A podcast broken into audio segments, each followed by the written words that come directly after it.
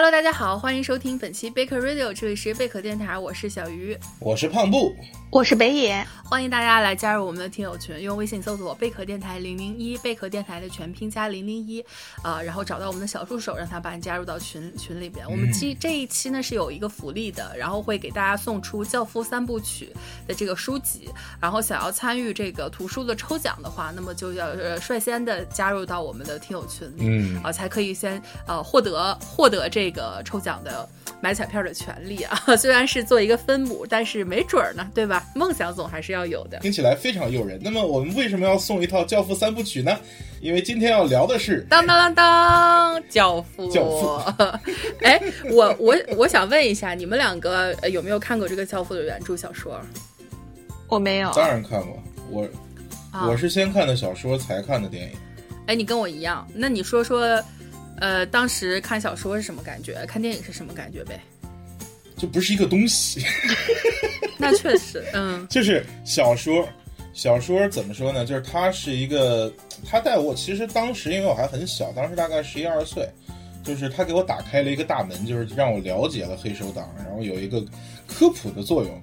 然后让我看到了一个很精彩的一个黑帮仇杀的故事。但是电影是不一样的，电影是史诗，电影是一个所所谓的什么男人的圣经什么之类的，就是他他有很深刻的一些东西讲，就是导演自己的一些很多的阐述，我觉得可以说是不说化腐朽为神奇吧，但是整个的是一个升级，太不一样了。这个大家终于知道为什么胖布跟我们的气质是如此不同了。人家十一二岁时候，当我们还在看《蓝猫淘气三千问》的时候，人家已经开始品读这个意大利黑手党的 教父了。哎，对不起，小云，那个时候我已经开始看村上春树了。你们两个啊，行，就我蓝猫淘气是吧？你是孤独的，其实。可以，可以。对嗯，其实其实当时我我为为什么会就是因为其实当时是我去我舅我去我姥姥家找的我舅舅的那些旧书，因为为什么就感觉想看教父？第一是我听说过，就是这个是一个很有名的电影，然后另一方面那个书皮设计的非常诱人，啊，就是它是一个就是那个很经典的嘛，黑色的那个封皮，然后是一个呃手抓着一个提线木偶的那个提线的东西。嗯，对，那个是那个那个确实是从书书本的这个外包设外包设计来说，非常的诱人，就对，让你感觉你打开这本这本书会有一个不一样的收获。这个 logo 或者说这个 icon 好像是从书一直沿袭到电影的这个标志，都还包括海报。对，电影里面也对，都是。这个。我记得我是高中的时候看的，我也我挺大的了，要不高二高三，然后呃看当时读读那个《教父》的小说，我记得《教父》的小说是只有两本的，第一本《教父》，然后还有一本是三本，三本。三本是吗？那可能我买的版本 是装订成两本儿，我也不知道。我们送的书是《教父三部曲》啊。哦，小鱼叫三部曲。嗯，不，anyway，我说我高中那会儿读，就是，但是我我是只读过《教父》那个小说的，后来那个好像不是马里奥普佐写的，就是有一本是那个是他写的。呃，有一本西西里人是他写的那个，但是那个跟教父主线的故事没有嗯关系，那个讲的其实是电影里面就是那个意大利的教父汤马西诺的故事。然后还有一本其实是后来好像在九十年代，然后就是他那个出版社做过一个征集活动，就写了一本，呃，最后的教父还是教父之死，我记得好像是好对，像是，但那个好像就写的是迈克克里昂的故事，但是那个也是六七十年代，就他好像跟电影就关系不是很大。但是最最最对最经典的是那个马里奥普佐的那本《教父》，对，然后书的话，确实像胖布刚才所说，从这个书到电影儿，呃，一方面是内容上，你不能说它叫一个升级，可能它美学上是一个升级，嗯然后内容上更多的是一个删减或者说是提炼、提纯的一个过程。我记得当时读小说的时候，因为小说是一个呃畅销书小说的一个写法，就当时读起来，实际上你就觉得爱不释手，特别的啊抓马这个。对然后现在用现在的眼光来看，它确实就是一个通俗的流行性小说，就是你并不能说它具有多么高的美学赏析的这个文学价值。没错但是电影它是不一样的，对，电影它在这个呃电影史上是地位是跟小说在小说地位史上是完全不可同日而语的。完全不一样。对，我我想补充一下，嗯。就是我说它的升级其实是，呃，有一些细节吧，就是其实书写的是，呃，不用带脑子看，就像你说，它是一本畅销书，其实你读的时候不用带脑子，但是这个电影里面很多东西，你看起来跟书可能情节差不多，但是就是它因为没有那些马里奥普佐写的非常直白的那种人物的心理活动，嗯，它反而是留出了一些空间，就让你觉得其实这个东西有更多的解读的方式，同时有一些东西，嗯，就是他会做一些更更含糊，就比书里面更含糊，但是会呃更有品味空间的一些，可以说镜头语言，也可以说是留白。对留白，对对很多东西其实很有趣。是的，等会儿我们可以聊一下。嗯，然后这个我们送出这个书也是希望啊、呃大家喜欢这个电影儿的，喜欢我们节目的，然后你可以有兴趣的话，再通过这个阅读跟这个电影去做一个对比，然后感受一下这两者之间呃改编上到底有何。不一样的地方，然后也可以做自己的这个判断，去对。然后我们的书就说在说到这里，呃，就就需要大家来加入我们的这个微信群来进行一个抽奖。是的 OK，那么我们现在的这个呃节目就正式开始。然后我们今天要做的是一个呃《教父》三部曲的分享和这个、呃纪念吧。然后是一因为今年是《教父》第一部上映五十周年，有这么一个由头，对，呃，所以就是也斗胆 就聊一下这个影史经典的一一个篇章。因为我们之前呃，大家熟悉我们节目的也知道，我们对于这个黑帮片啦，或者说一些经典老片啦，是有很多很多偏爱的。嗯，我们之前做过很多的黑帮片，啊，马丁·西克塞斯的一些，然后还有这个啊、黑色电影啊什么的，就是一些呃。不就很很有点老，但是又非常经典的一些老片的分享。那么像《教父》呢，就属于是你你要做这一个系列绕不开的一部，但是可能对于我们来说又不知道从呃一下子不知道从何去切入。那么正好借这个由头也，也当然也是给大家拉了一波赞助，有一个福利。哎，所以就是对。嗯，哎，你们你们要不要说一下，就是自己第一次看《教父》是什么，然后然后然后看过多少遍，或者说你每次看是怎样的感受？北野先说，北野先来吧，要不然我第一次看的时候应该是高中的时候，所以这个片子还是不适不适合年纪太小的时候去看。高中第一遍看的时候，就是看完似懂非懂，不知道他在说啥。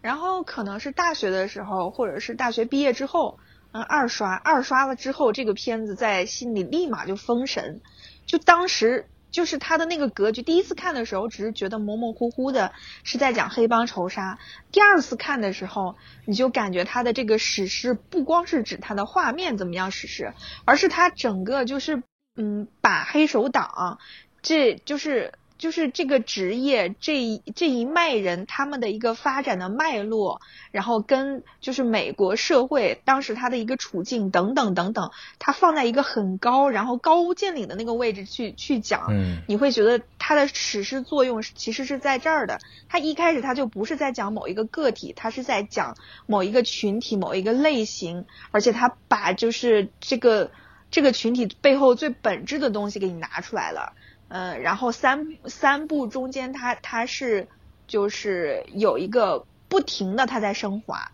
就它的主题，他们每一代人所去奋斗的东西是在变化的，人物的心理也有变化的。这个东西，这个脉络在你二刷的时候看得非常非常的清晰，怎么感感觉跟第一次是，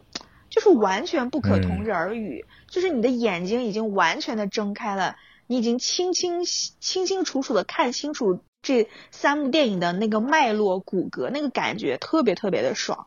然后。呃，后面可能我还有再重刷过，呃，今就是这一次为了做这个节目又再刷了一次，至少应该是第四次刷吧，呃，然后那个就是当你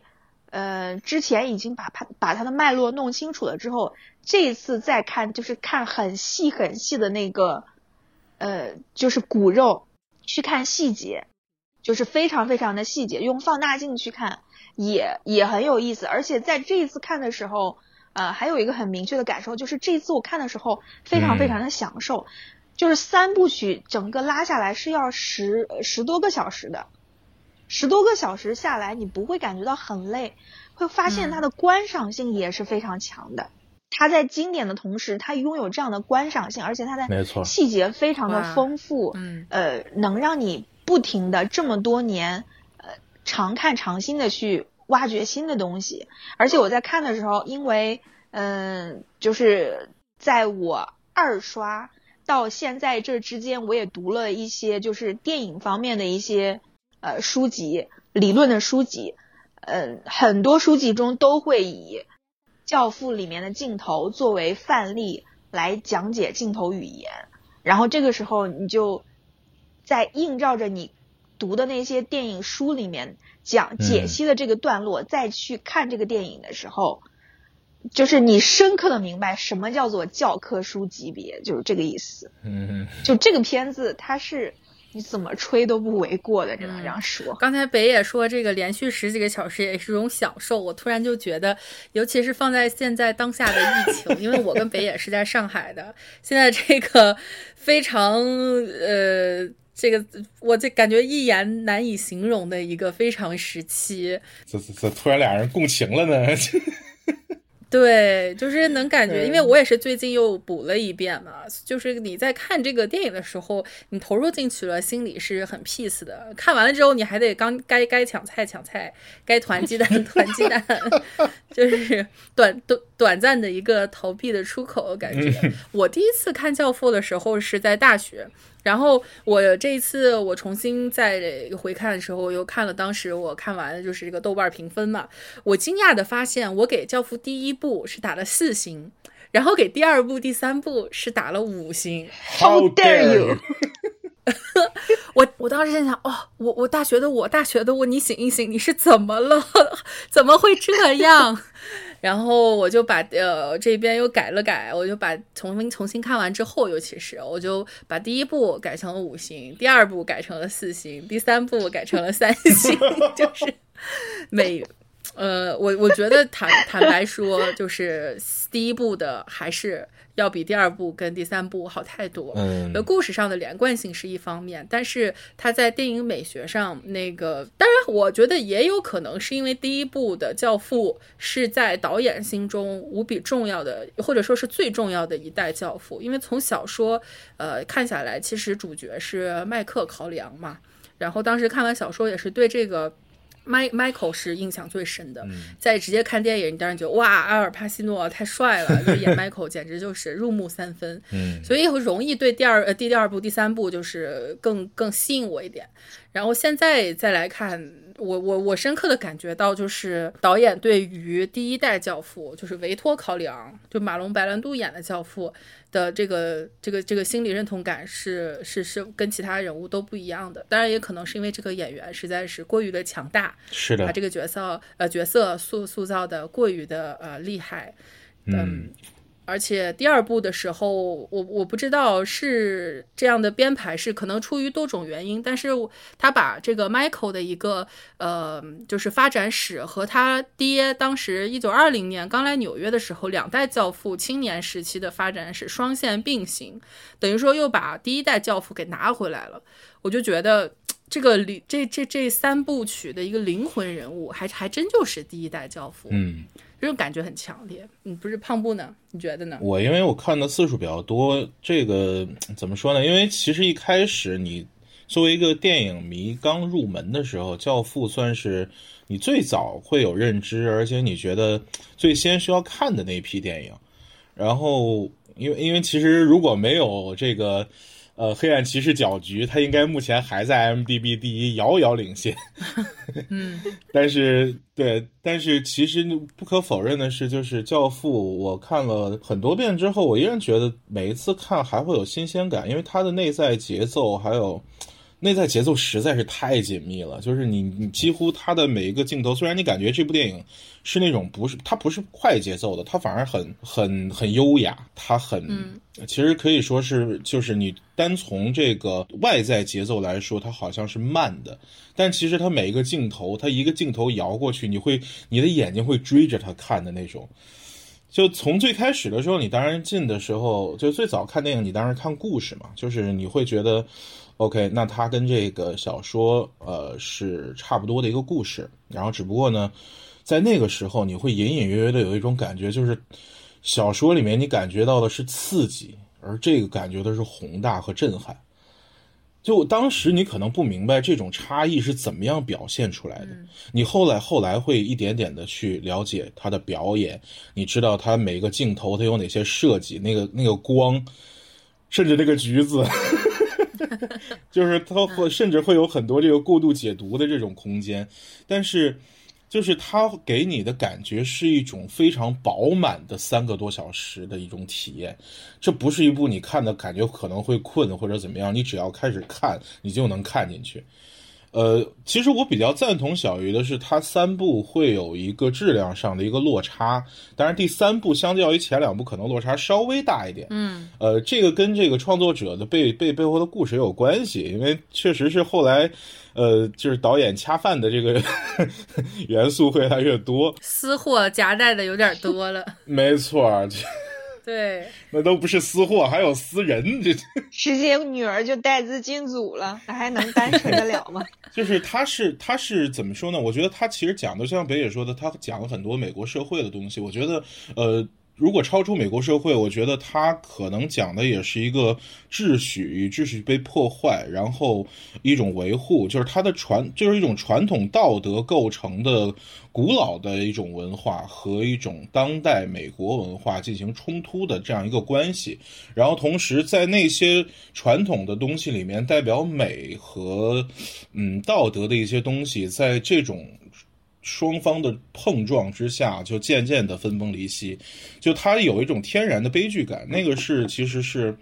我看了几次之后很突出的一个感觉，就是就虽然讲的是一个黑帮的故事，但是他骨子里面的那种就悲凉感，我觉得其实一直是很打动我的一个东西。嗯，可能我对于那种就是有一定时间的跨度的东西，确实是会比较。会比较打到我。呃，既然这个大家说完，我们各自看不同时间段看教父的一个感受吧。呃，也侧面印证刚其实刚才就是也带到了这个呃他的一个在。教科书上的地位，或者说是在影迷心中的地位，嗯，我觉得，呃，当然不排除可能有一些听众对于这个，呃，还不是那么的熟悉，所以就是我觉得可以用一两句话来概括一下这个故事发生的背景，它也是我们即将要讨论这个。故事或者说是人物一个先决的条件，嗯，那这个任务当然要交给胖布啦，对吧？这个概括一下三部曲它的一个呃一两句话也太难了啊，那就三四句话好吧，嗯，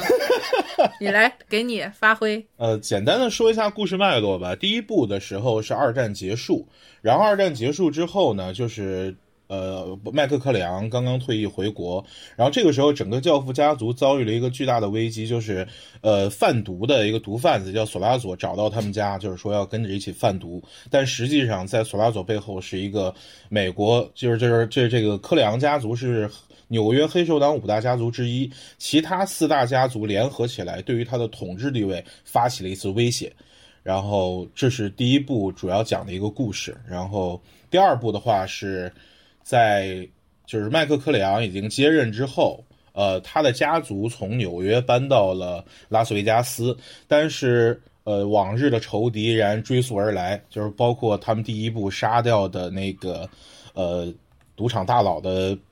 老兄弟，然后对他下手，同时他的家族内部，不管是他的兄弟还是他的呃曾经最亲信的伙伴，都一个个背叛了他，甚至他的妻子。然后众叛亲离，在最后，麦克克里昂变成一个孤独的人。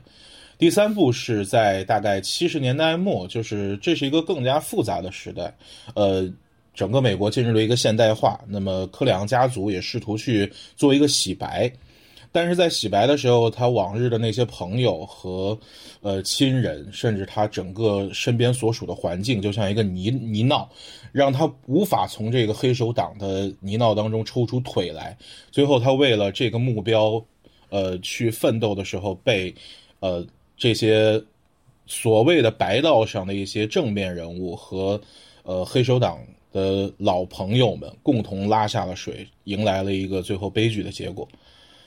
对，大概三部其实是有这样一个内在的脉络在这里。我想问一个问题，就是嗯这个故事脉络和真实之间，或者说现实现状之间，大概是怎样一个关联，或者说有什么出入呢？就请教一下胖布。那 接下来的一个小时，请交给我。没事儿，你讲，后期可以给你掐了。就是它其实是很很真的是很强的一个脉络，但是首先要说一点是，就是《教父》这个小说，嗯，它并不是一个很有生活的小说，反而是它是一个很大程度上被，就是好像是把土匪写成了《水浒传》的那么一个过程。嗯因为马里奥·普佐，很多人说他跟黑手党有关系或者怎么样，不是的，他所有的关于黑手党的知识和认知都来自于他的奶奶给他讲的床边故事。就是，嗯，他虽然是意大利裔，但是他奶奶，你想给他讲的那些故事，肯定是经过了很多的这个 加成啊，这个改改编，嗯然后神话。所以说，他当初写出来的本子确实是很多地方，虽然说有一些跟黑手党似是而非的关系，但是呢，嗯、整部小说其实你真正说要去给教父套一些原型啊什么的，其实是很很复杂的一件事情。嗯，呃，但是呢，黑手党这个电影，呃，不是，就是教父这个电影在拍摄的时候是确实已经是有黑手党的人在现场督导了。督导是什么鬼？督导就是告诉你这儿能拍，那儿不能拍啊，这个不是这样的。啊，就是一种另类的监制。呃，对，全方面的监制。因为这个电影刚拍的时候，七一年刚开机，然后直接就是因为好莱坞的黑手党势力当时很大，然后直接就是堵着门口就是闹游行，就是当时一个意大利裔的公益组织为一个壳，然后去那边游行，说你这个要怎么样怎么怎么样，然后。派拉蒙就很愉快的跟这边达成了一个交易，就是 OK，你们来现场督导，啊，就是当时是在纽约拍摄嘛，就是乔克伦坡，呃，那个黑手党大佬，就是克伦坡家族的大佬去主抓的这件事情。但很有趣的是，这个电影刚拍了两周，然后乔克伦坡在离片场大概两个街区的地方被枪杀了，就是好家伙，嗯，但是同时，但是这个电影的督导其实是一直在执行的，就是当时的呃黑手党，呃美国黑手党委员会，就是有这么一个组织，啊、这背后有一个很很复杂的黑手党发展史啊，就是，但是是这样一群人，就是告诉你黑手党是什么样的，然后要。要避免哪些东西，所以最后我们看到的，包括黑手党对于家族的这种忠诚，他对于家庭的看重，然后包括彼此之间的忠诚，这种缄默原则，甚至等等的，它都是写在意大利呃黑手党教科书上的一些道德准则，在电影里得到了呈现。但真实的事件其实呃没有那么 确切。嗯嗯，大概说一下，就是各个时代为什么这么拍，它对应的一个背景啊，就是一是第一个节点是一九四五年，一九四五年美国二战结束，嗯，在这个期间就是。有大量的意大利裔的，包括就像我们在这个电影里看到的，包括 Enzo 这样的人，就是留在了美国。然后包括黑手党在二战期间，呃，当然这个各种说法不一，但是应该是可以说他们给美国海军是提供了很多的援助的。嗯嗯，所以说当时在二战后，它迎来了一个飞速发展期。这个故事也是在这个阶段去讲开的，就是包括毒品交易也是在二战之后，呃，得到了一个真正的飞跃式的发展，形成了所谓的这个呃西西里航线，就是当时美国的第一条贩毒航线，从呃金三角、金仙金呃金新月，然后收获鸦片，在西西里制毒，然后运到美国。后来就是他们把古巴拿下之后，把古巴为跳板。呃，到迈阿密只有九十海里的一个地方，然后就是把大量的毒品运进美国。呃，在这个背景下，就是整个黑手党内部会经历一个权力的洗牌嘛，包括它里面也涉及到关于毒品这件事情的一些讨论。所以说这个是一个背景。然后第二步的话，其实是一九五五年开始，呃，美国正儿八经的开始抓黑手党这件事情。呃，当时因为有一有一些破坏缄默原则的人。开始出现，因为在黑手党内部，当然有一个非常激烈的一个权力的交接，就是以，嗯，最早的就是三十年代崛起的那一批。我们如果看过《大西洋帝国》的话，可能会对其中一些名字比较熟悉，比如查理·卢西亚诺，比如说麦耶兰斯基啊，这些人所代表的一个权利在当时的土崩瓦解。然后新一代的，就是像保查这个卡罗班甘比诺，也就是这个新一代教父 Michael 的一个主要原型。啊，一般被认为是主要原型啊，嗯，就是他的一个上位，在这个过程中的一个激烈的权力交接，然后一批失意的黑手党人，包括美国政府对于这件事情的主抓，然后很有呃很很值得一提的就是，呃，约翰肯尼迪的弟弟罗伯特肯尼迪，也就是所谓的 Bobby，然后他当时是作为一个检察官主抓了这个黑手党的一个。调查，所以我们在里面看到有一个 Michael 的听证会，然后以及其中有一个叫法拉奇的人的叛变，那些其实是呃有这个历史原型的。历史原型上那个就是跳反的那个大佬叫瓦拉奇、瓦兰奇，或者怎么翻译不一样。呃，第三部的话其实是七八十年代，然后这个其实是最后美国黑手党。可以说最后辉煌的一个时期，因为在七十年代的时候开始出台了一个所谓的叫黑手党法案，呃，这个就是它打破了原来的那种，嗯，就是其实是对于黑手党的调查可以一些非常规的手段去进行调查，比如说卧底，比如说录音这些东西，其实如果在正常的这个司法调查中可能会有问题的，当时呃全部开了绿灯。呃，所以整个黑手党在八十年代有大量的这个教父入狱，然后，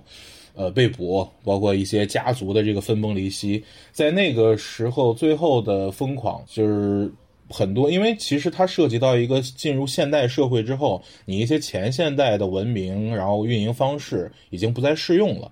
包括现在这个美呃，现在黑现在美国黑帮的事儿咱就不说了啊，就是在当时的这个。嗯，整个美国黑手党的最后的时期，那些年轻人不再信奉前辈的道德缄默原则，抓着就抓着就 就就招了。然后包括有一些呃很出名的一些潜伏的案案例，对于他最后的一个冲击。然后整个美国，然后整个这个美国黑手党当时也试图进行一个重新的，就像 Michael 一样，就是上岸。嗯。其实是比较有共性的一个动作，但是，但是在这个整个三部电影里面，其实你会看到的是，它讲的是一个这种传统的，呃，西西里道德或者说黑手党的一些原则，在现代社会的冲击下一点点被瓦解的过程。所以说，这个在三部电影三个时间段，其实它形成了一个，就在这这个上面，我觉得是一个线索，就是它讲述的主旨。主题大概如此，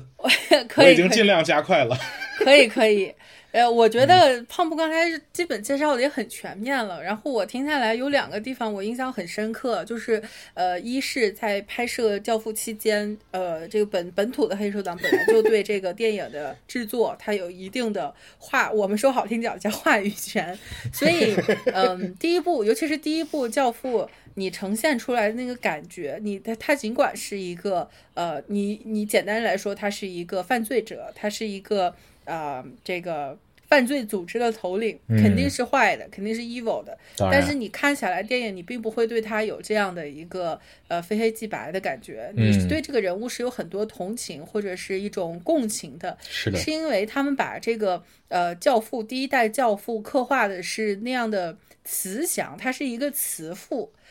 他比后面的 Michael 在这个对于家庭的这个奉献和维系上是绝对超乎，我觉得超乎大部分的这个父亲。嗯，所以就是会让你对于这个人物，他有一点像是这个人物有一种光环，光环在了。所以，呃，这个会不会是一种就是角力，或者说，当然，我觉得从导演的出发角度来说，他也是很喜欢这个人物的，也是要把这个人物刻画的。更有人性，更丰满一点。你这样想，你这样想，这个初代教父，初代教父刚出场的时候是去参加自己女儿的婚礼，婚礼。他最后去世前是跟自己的孙子在一起，然后死去的。是的，从头到尾，从从出现到离场，他都始终是跟家人在一起的，这就很有对。就是他那个父亲的感觉。对，我就我就想说一下关于这个人物的美化的东西啊，就是首先是一个客观事实是，你知道美国黑手党有多爱这部电影吗？你你想，刚刚就是他们现场指导，他们就是把这个电影已经当自己的怎么说呢？就是就是呃职业宣传片了，宣传片，你知道吗？宣传片，对，企业宣传片，当自己的传记片儿。对，企业宣传片这个说法是好多人说，甚至有人说，就是这部电影投资都是教父投，就就是黑手党委员会投的，因为这部电影最初的成本就是派拉蒙最早给的成本是一百万。但是最后拍到最后是花了六百万的钱哪儿来的？所以很多人说这五百万是黑手党拿的钱，而且有，而且就是因为这两个人就是呃阿尔帕西诺和马龙白兰度演的太好了，就是就是有也有说法是他们当时在这个观察角色的时候，就是跟在当时的大佬身边，但是这个这个肯定是。肯定是瞎说啊，因为其实真正的黑手党恰恰不是那样的。就是当时马龙白兰度有一次采访的时候，哪有那么儒雅的？对，马龙白兰度当时采访的时候就说他在演完《教父》有一次被叫到了一个真正的 Godfather 旁边，然后 Godfather 跟他说：“你知道吗？我们的人现在看完《教父》都在学你说话。” 嗯，就是。因为因为那个人物他的儒雅，他随口爆出来的金句，然后那个风度翩翩的状态，跟意大利黑手党真实当中真实的意大利黑手党是是马丁斯科塞斯拍的那个样子，就是满口 fuck，对，满口粗话，穿着花衬衫，然后在街上蹦蹦哒哒的走，然后这个片子一出来，所有黑手党开始穿风衣了，就是 就是这个状态，然后。呃，包括当时就是甘美诺家族的二二号人物卡斯特兰诺，就后来的后来他们家族打老大，就是看完从，但是他回忆就是从电影院出来，我整个人是飘的，这电影拍的不就是我们吗？飘了，我上头了。然后再说说这个角色本身，就是因为了解一些黑手党的故事嘛，就是维托·科里昂这个名字本身，其实他有非常重的这种乡土情怀。第一，维托是历史上真实的，就是可以说是第一代黑手党大佬，就是我们目前所能想到的所有黑手党的规则，比如说看重家族，比如缄默原则，全是这个人制定的。这个人叫唐维托。嗯。然后同时呢，他的在他的这个姓就是克里昂，他是里边也提到，就是意大利那个村子，克里昂村也是，呃，可以说是意大利黑手党的一个圣地，就在西西里岛的这个地位来说，因为就是诞生了大量的大佬，而且是这个，呃，最权力最集中的一个区域。嗯，所以这个人物，当他叫唐维托·克里昂这个名字出来的时候，就是马里奥·普佐在最初写的时候，他就是把他当圣人写的，这就是黑手党的圣人。嗯，所以说，然后包括他的那个沙哑的发音呐，然后他刻意加大腮帮子，增加的那种，呃，这个含糊不清的感觉。那个沙哑的发音其实是他当时模仿了一个。呃，就是接查理·卢西亚诺的班儿的一个大佬，叫科斯托洛，弗兰克·科斯托洛。当时他参加了1955年的听证会，然后他根据听证会上的录音去学了他整个的那个发音，嗯，就是那个状态，嗯，他整个就是奔着一个道德完人的方向去塑造的，对，包括他看重家族，甚至说他包括对毒品的态度，但其实就是这是小说里面的。对，就是他在电影里面，其实有一些地方的暗示，其实挺有意思的。就是他其实从来就是在在小说里面，他明确提到教父是看不起索拉佐这些毒贩子的，但电影里面其实他没有说这样的话。所以就是其实，嗯，这个嗯，科波拉在处理这一段的时候，我觉得很有技巧。就是其实他一开始，他儿子告诉他，就是他问他儿子和汤姆黑根说：“你们觉得这事儿能做吗？”然后桑尼就说。那能赚钱啊，干嘛不做？然后汤姆·黑根就是很有深度的给他做了一个战略分析，公司的这个发展前景的一个战略布局。说，如果这个是十年以后整个最赚钱的行行业，我们现在不进去，将来就会被别人超越。但是，教父为什么拒绝这件事情？他在电影里给那个索拉佐解释说，是呃，因为我们啊，这个我的这个政客朋友和警察朋友，他们可以容许这个呃毒，可以允许黄，但是如果我涉毒的话，他们就会看不起我。但其实他在整个索拉佐说完整个这个战略蓝图之后，他问的第一句话是：那塔塔吉利亚在这个圣地拿多少？就是这个这个台词设计，其实我觉得特别有意思。就是其实他真正拒绝的原因是什么？因为这生意不是他的。所以说，我是觉得这个就类似于这种改编，科波拉其实是用了一些心思在里面的，挺有意思的一些东西。对，就是一方面让你觉得他是一个嗯道德上的道德上的完人，或者说一个非常有自己底线的黑手党。然后整个从行事风格到他的呃这个一些。坚持的东西，你会感觉用用上海人让上海人话就是很有腔调，哎，很有腔调。然后，但是刚才胖布说的这个，我又觉得。嗯，因为它整个这三部曲都是围绕人物来设计的，所以刚才胖布我们捋了一下所有的这个故事线，你会发现它都是基于在这个人物塑造之上，然后让它去嵌在合适的一个背景里，但是在每一个时间节点，它又让这个人物的丰富性体验出来。对，包括你说这种层层嵌套的一种台词设计，或者是他思想，呃，一层接一层，或者说一环扣一环的这种严谨性，也是能够体现在，比方说他在呃这个大儿子被杀了之后，跟五大家族他来谈判，他在谈判桌上之后。就回去在车上，这个汤姆黑跟军师啊都没有感觉感觉到这个不对，但是教父已经非常的胸有成竹，并且也接受这个事实，很平静的说，杀害我儿子的其实凶手是啊，一直从始至终都是他。嗯，就是你会那个时候觉得哇，恍然大悟。原来你是在我还在这一层的时候，你已经在那一层了，嗯，你就更加能够感觉到这个人物这个是深不可测，或者说他有一个拥有一个极高的智慧，是的，啊，就会这个人物身上的光环实在是太多。对，实际上这个人物的设计，整个他就是就是按照圣人去去奔的，因为他其实更多的是为什么会后来会说是麦克克里昂是主角，因为这个人物本身他没有成长性。相反来说，他给予 Michael 的意义就是他是一个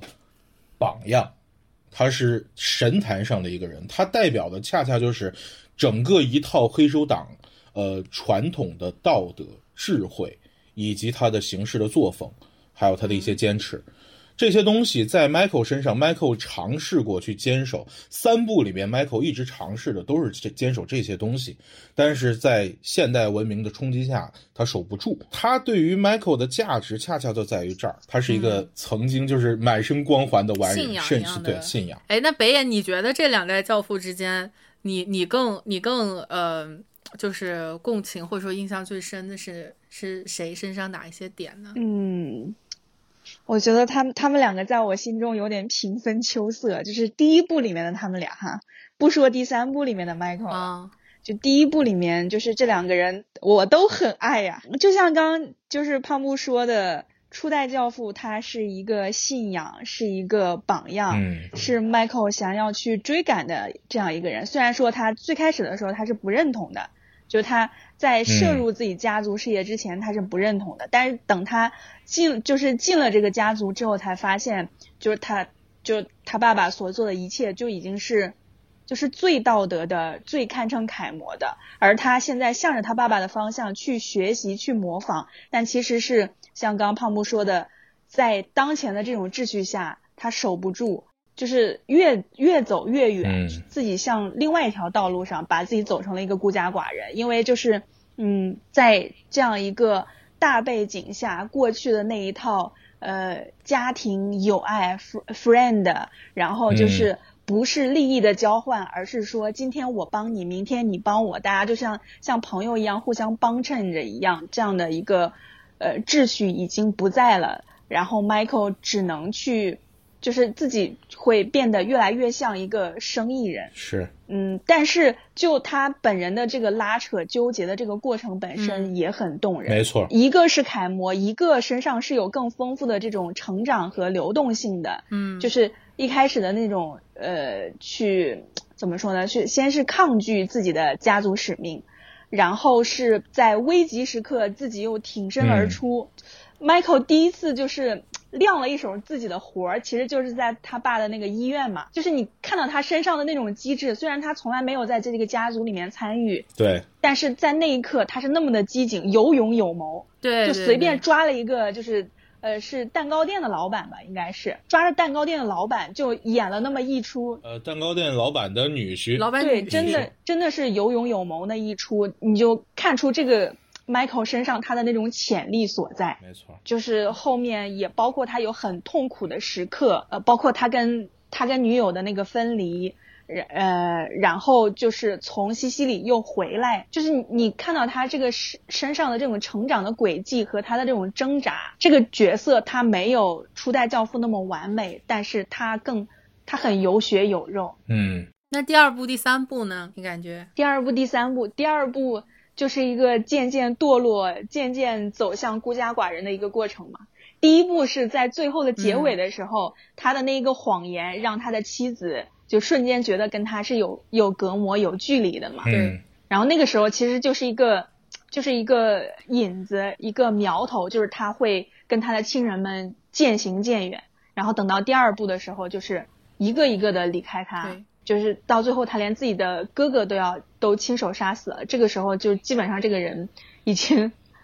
已经怎么说呢？已经离他最初想要做的那个人越来越远了。他已经成一个孤家寡人。然后第三部为什么大家觉得就是第三部的质量有所下降？别的原因，嗯，就是故事啊，然后。呃，表演什么都不说了，就光 Michael 本人来说的话，第三部你会觉得他老年之后就变成了一个怎么说呢？有一点，就就全是他在忏悔。第三部就一直忏悔，这个是让人可能无法爱起来的。嗯，就是我愿意看到他一直就是纠结，或者是走向寂寞，种种种种种，但是。他不能把自己内心的苦说出来，因为他是教父呀。嗯，在第三部的时候，他直接就开始对着神父忏悔自己的罪行，然后是把他实打实的说出来，最后抱着死去的女儿那样哭泣。这。在我心中，这不是教父他应该做的事情。没错，就是他有一点跌落神坛，就是人设人设崩塌了，属于是。我宁愿他孤独一辈子，我也不要看到他在我面前跌落神坛，这是我不能接受的。他不能变成一个普普通通的老人。太惨了，惨过头了。因为第三部在我看来，我觉得它最大的问题就是，其实真的是就像就科里昂，呃，就是这个科波拉一开始不想拍，也是因为前两部把故事说透了。对，就这个人已经是那样了，已经很孤独了。然后第三部，然后他就要耐不住孤独，这个就很奇怪。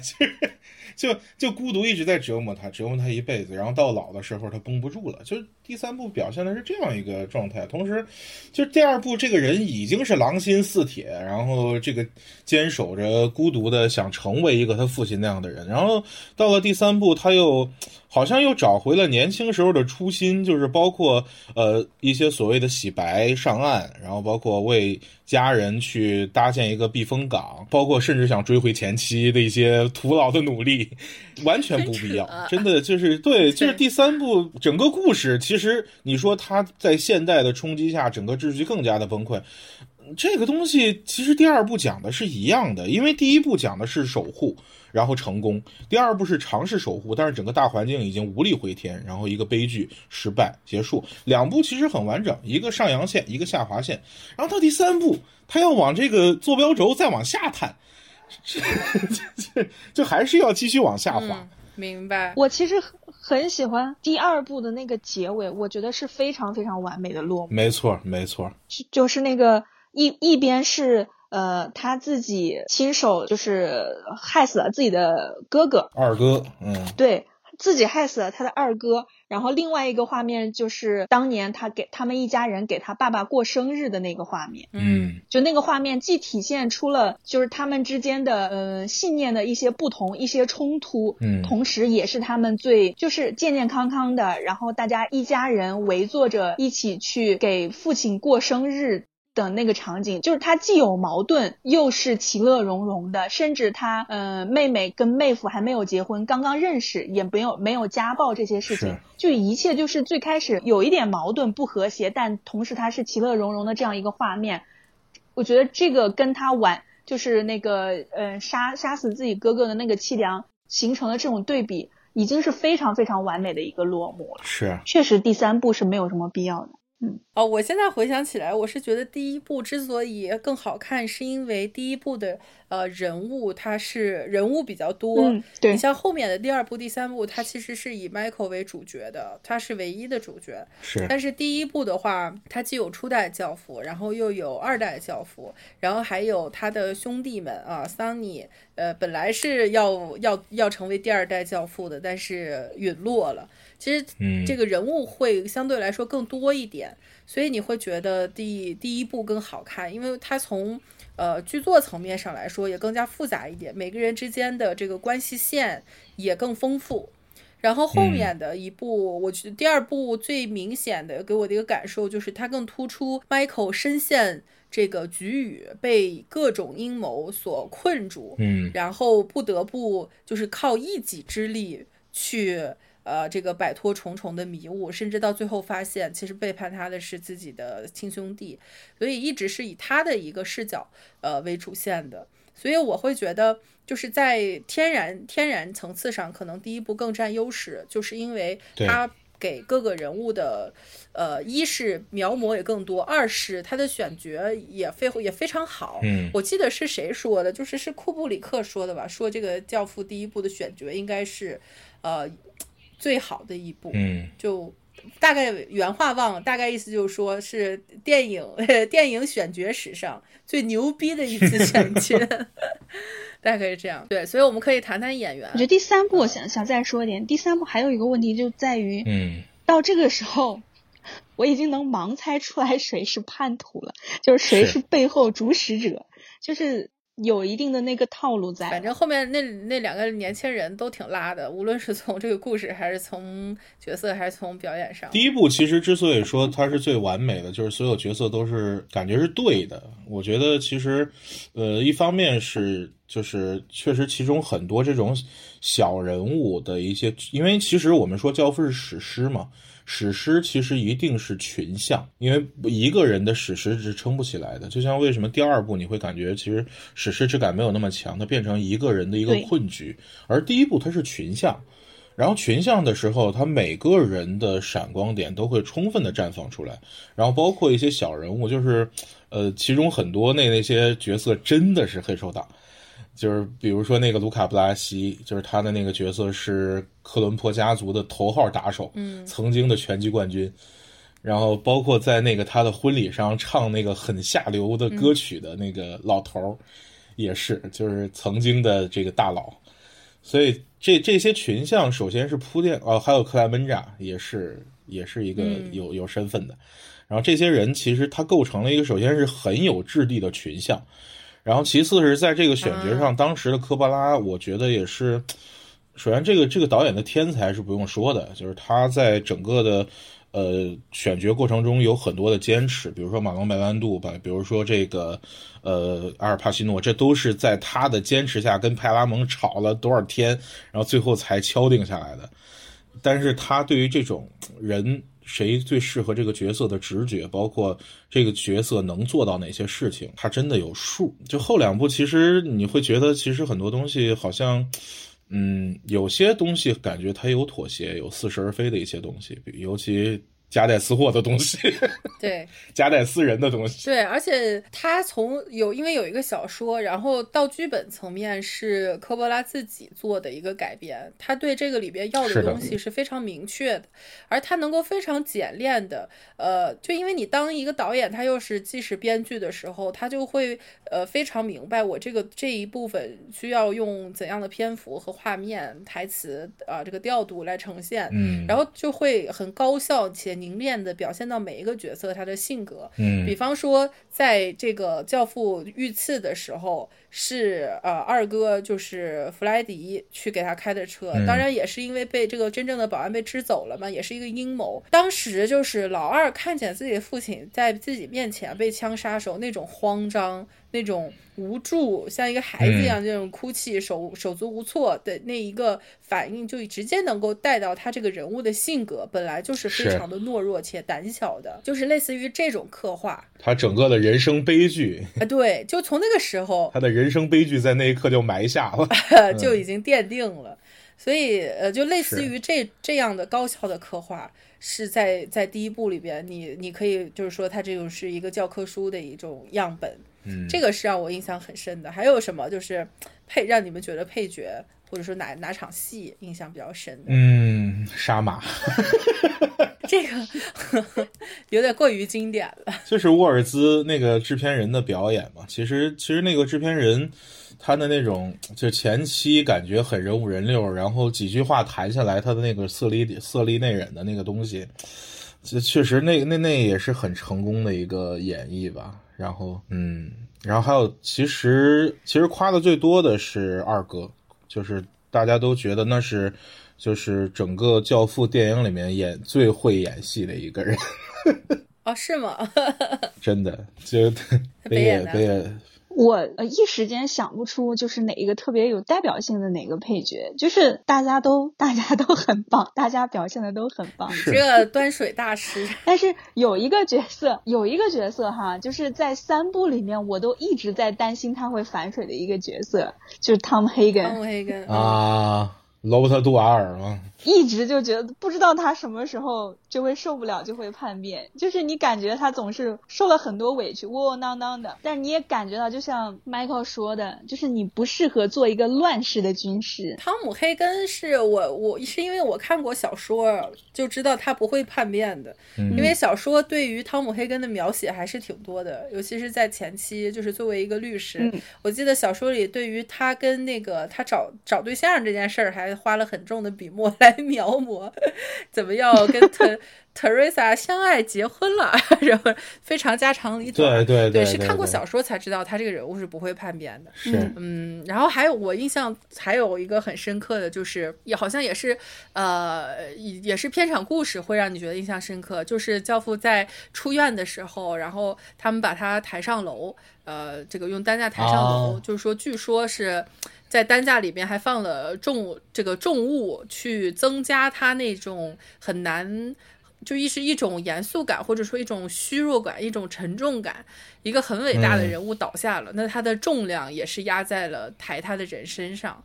啊，所以就是那那那一场戏给你整个的一个压迫感，还有就是他呃回到家里之后，就是每尤其是子孙来啊、这个不断不断到床头亲他啊什么，还有就是他在知道呃那个 Michael 是 Michael 杀了 Michael 对杀了人之后，然后远走西西里，他的那个一瞬间的反应其实是又有愤怒又有失望，因为他对于 Michael 来说他是有不同的计划的嘛，就是希望 Michael 当州长或者怎么样，嗯也不想让他掺手这件事情，亲手弄脏双手。他觉得儿子是能是能当总统的。是是，所以当时的那个感情非常之丰富饱满。其实西西里的那段戏我特别喜欢，就是整个 Michael 跟那个呃阿波罗尼亚，就是那个姑娘，整个的爱情故事那一段，其实你说它是爱情也好，你说它是，就是其实它的整个西西里之旅，我感觉是一个是一个怎么说呢？是呃，是是他的洗练，就是把他从一个现代的美国人去找到他身上西西里的一些文化、他们的道德、他们的一些呃自我的坚持，然后他跟这个姑娘之间的感情，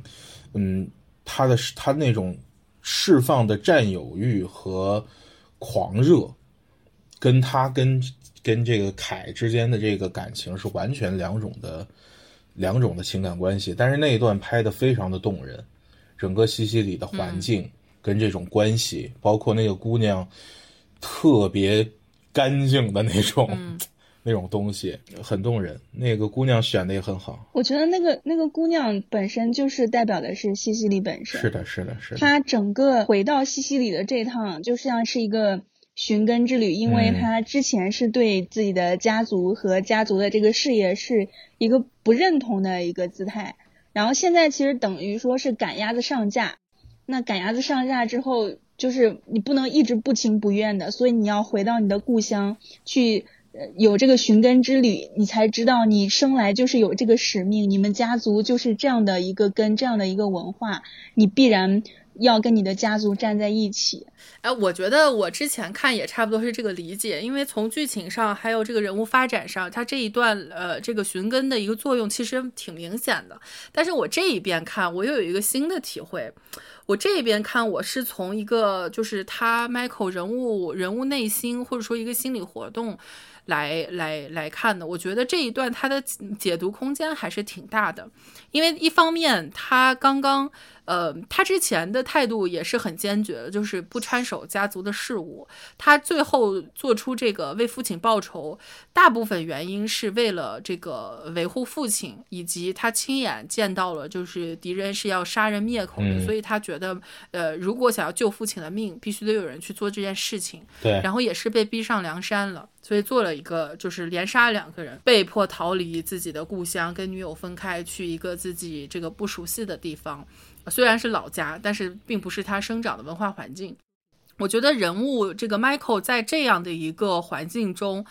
他肯定是他人生有这样巨大的变革，他肯定也是懵的。对于接下来，因为你所有的计划都被打乱了嘛，然后你你面临的这种抉择，你包括你跟以前自己已经做出的一个选择背道而驰，那种嗯茫然感或者是无目的感，呃，也是对于一个人。内心的冲击也是很大的，所以我觉得在那个西西里的部分，他其实有一种呃自暴自弃和逃避的一种逃避问题的一个一个会有这样的一个潜意识在，就是他回到纽约，或者说他现在就要明确自己的身份的话，其实是有悖于他之前的信念的。他更多的可能或者说呃有一定程度上的，他其实是想逃离那种纷争。那么，当他去把这个注意力放在一个哎非常是呃纯洁圣圣洁这么一个年轻女孩身上，就是用爱情的这种激情来呃盖过这种精神上的焦虑，其实也是一种取代或者说是一种呃逃避的一种感觉，或者是还有就是他会，我就当时看的时候我就在想，我说 Michael 他有没有一。一一种可能，或者说他有没有一个瞬间，他就是想，哪怕自己就是跟这个自己心爱的女人在西西里过一辈子，去远离纽约那些纷争，就是有一种对过田至此过田园生活的这么一个感觉。是的，就我这一边看，我是我是觉得是有的，就是一种逃避，呃，用这个爱情也好，或者一种新的人生来逃避他当时面临的一个其实非常非常严峻的选择。但当然了，最后我们也知道这个是没有办法逃避的。他作为一个家庭成员，而且哥哥也被人害死了，所以他还是不得不回去。再加上他发现他逃无可逃的是，他不管不管到哪里，他身边的人都会被他，就是因为他所受牵连，所以就是已经出不去了啊。最后就回到纽约，回到纽约的时候，你就会发现他整个已经变了一个人，因为他没有第二个选择了，换心儿了。对，换心儿了。嗯。就立刻就是唰唰唰，新官上任三把火啊！然后，呃，又又是给自己找了个老婆，对吧？这个攘外必先安内嘛，就各种配件先搞齐了，然后就上任 Godfather。这个人物的线索，我觉得是这边看，我觉得还挺动人的。你真的觉得有一种窝心的成分在啊！当然，阿尔帕西诺演的也很好，嗯，所以才说就是他是更有血有肉的，因为他。不可能是，就是他要当高发点，他就立立立马去让他有这个，就是你得给他一个缓冲的一个时间，让他在内心里跟自己就是天人交战一下，是吧？其实这个这个人物，我觉得他之所以他是主角，也有一个关键点，就是他是让普通观众有代入感的一个人，因为他一开始就是作为一个现代美国的。呃，在现代美国环境中长大，而且经历了一个正经教育的，呃，可以说是社会精英了。当时肯定是社会精英了。是，但是但是在他的这个视角上，他如何回归到西西里他的家庭，回归到他的文化，回归到他们的行事风格，然后在这个过程中，你其实是会跟着他的思路去走的。所以说，在他这个地方，他会呃，就是怎么说呢？就是就是它其实是情节驱动的一个关键的推力，也是你会最能够感感受，然后去由他带着你进入到那样一个社会。但同时，也是这样一个点，就是呃，让他最后可以说决定了他命运，因为一开始的时候就。表现出差异，因为他找了一个美国的女朋友，嗯，带回了他的西西里家庭。对，这也是他跟其他教父会截然不同的一点。其实很多就是谈论这个电影的时候会说，如果他就跟阿波罗尼亚过一辈子，或者说他把阿波罗尼亚没有死，但是他跟他一起回到美国，那他是不是会跟会比跟凯在一起更幸福？嗯，因为他的就是这个阿波罗尼亚会是一个跟他母亲一样的女人，嗯，他会。成为一个隐藏在男人身后的，然后去包容他整个的所谓的我们的事业，就是黑手党的事业，呃，那样一个环境，而不是像凯一样对于他的那一套感觉到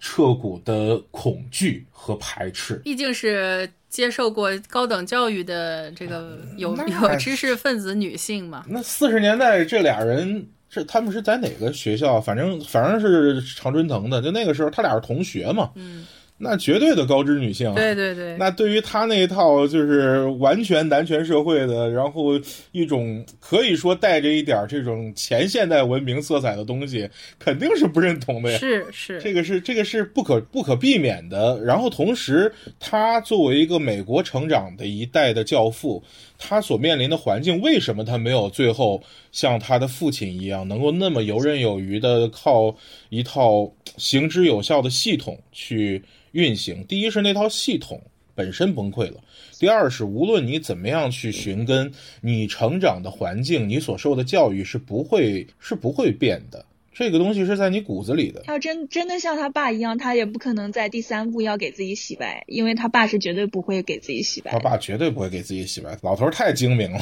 他最后那个洗白动作，就其实代表他骨子里美美国的那一面。又出来了，对，是又出来了。所以着补一下的话，也可以说他最后的这个行为也是，就是对于 Michael 来说，他心里边的这两股力量其实一直没有被生，就是分出胜负，彻底压制住他原本的这个对于这个黑帮事业的拒绝啊。你也可以这么说，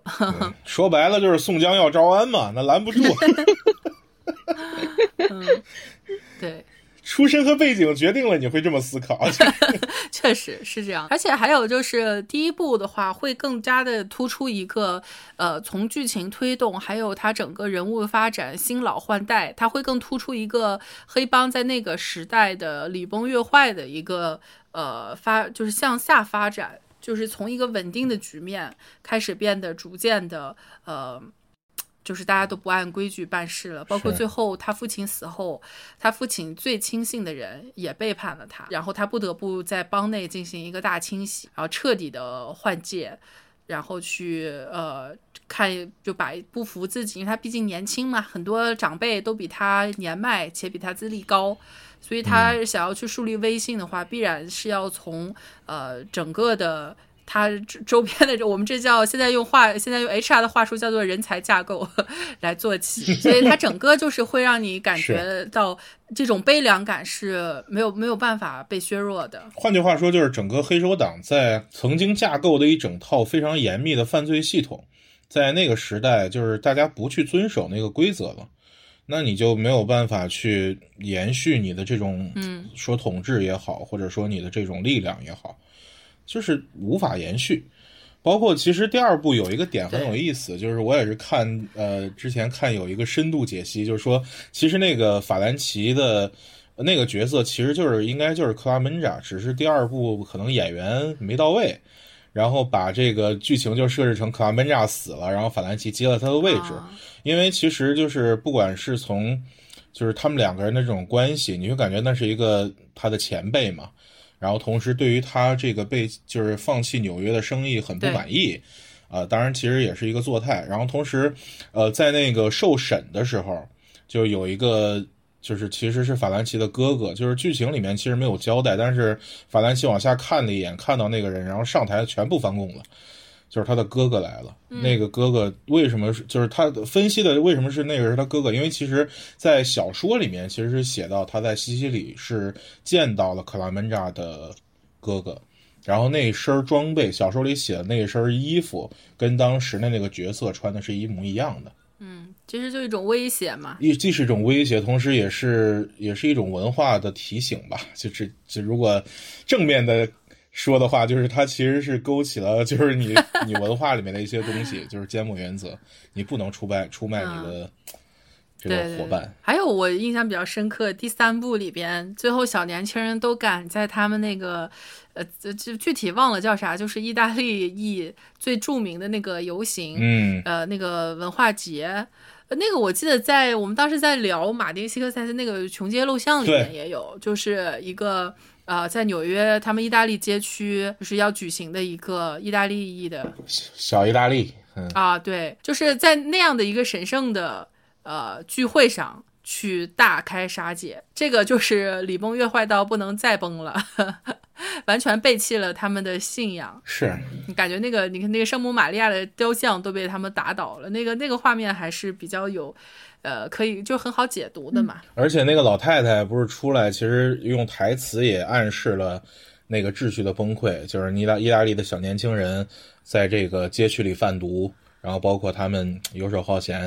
然后其就是因为其实你看在老教父的经历，你会发现，其实意大利的整个的组织体系就是建构于他们的这种社区关系。嗯他去庇护他的身边的人，然后从他们从身边的人那里获得力量。但是在第三部里面，那个老太太讲述的其实是这些意大利的年轻人，连他们的这些街区的人，其实也会去欺负、去压迫。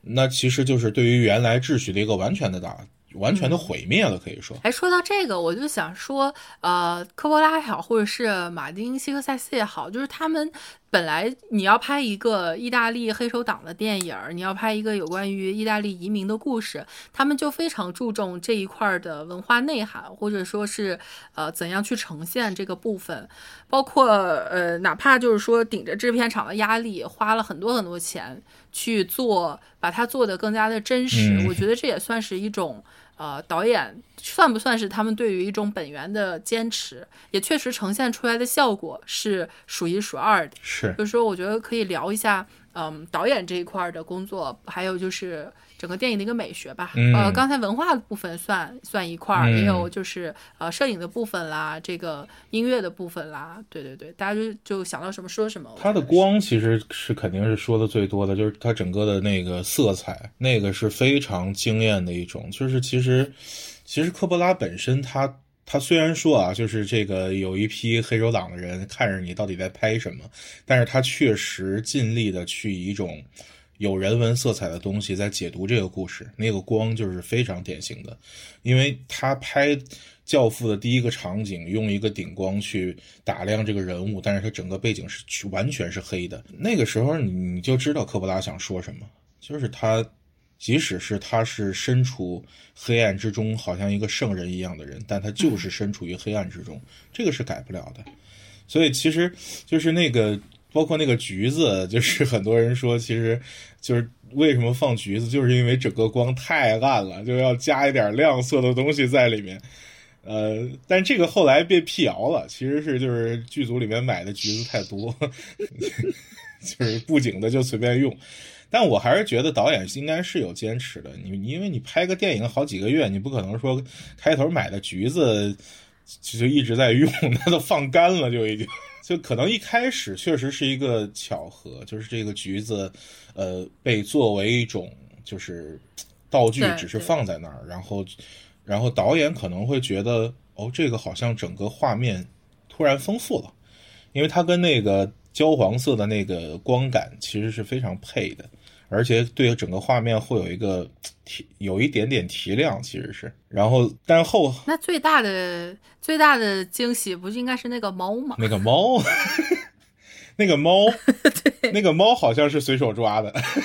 对，但是最后出来的效果就是很好。对，但效果就很好，就是这个人猫让你觉得它更更加的 family 对了。细嗅蔷对薇，，有亲和力。对，嗯因为我印象还挺深的是那个，你们有没有注意到，就是他最先出来的不是画面，是声音。嗯，对对对嗯就是这个电影，你第一个听到的声音是我一直相信美国，嗯然后那一段话，在黑暗中说的这这段话，我觉得非常的提纲挈领。其实就是一个文化之争。对，就是之所以有这群人，是因为就是你没有办法通过相信美国来解决这样的事情，这一群人他们用另外一个秩序，就是呃。就是就是让让你的生活成立的，让你的就是世界里面正义和邪恶就就是邪不压正，是这群人在主持公道，就是嗯跟所跟你所信奉的美国的法律体系是完全不一样的。对，就你到了我这里，你就不应该再相信法律的那一套，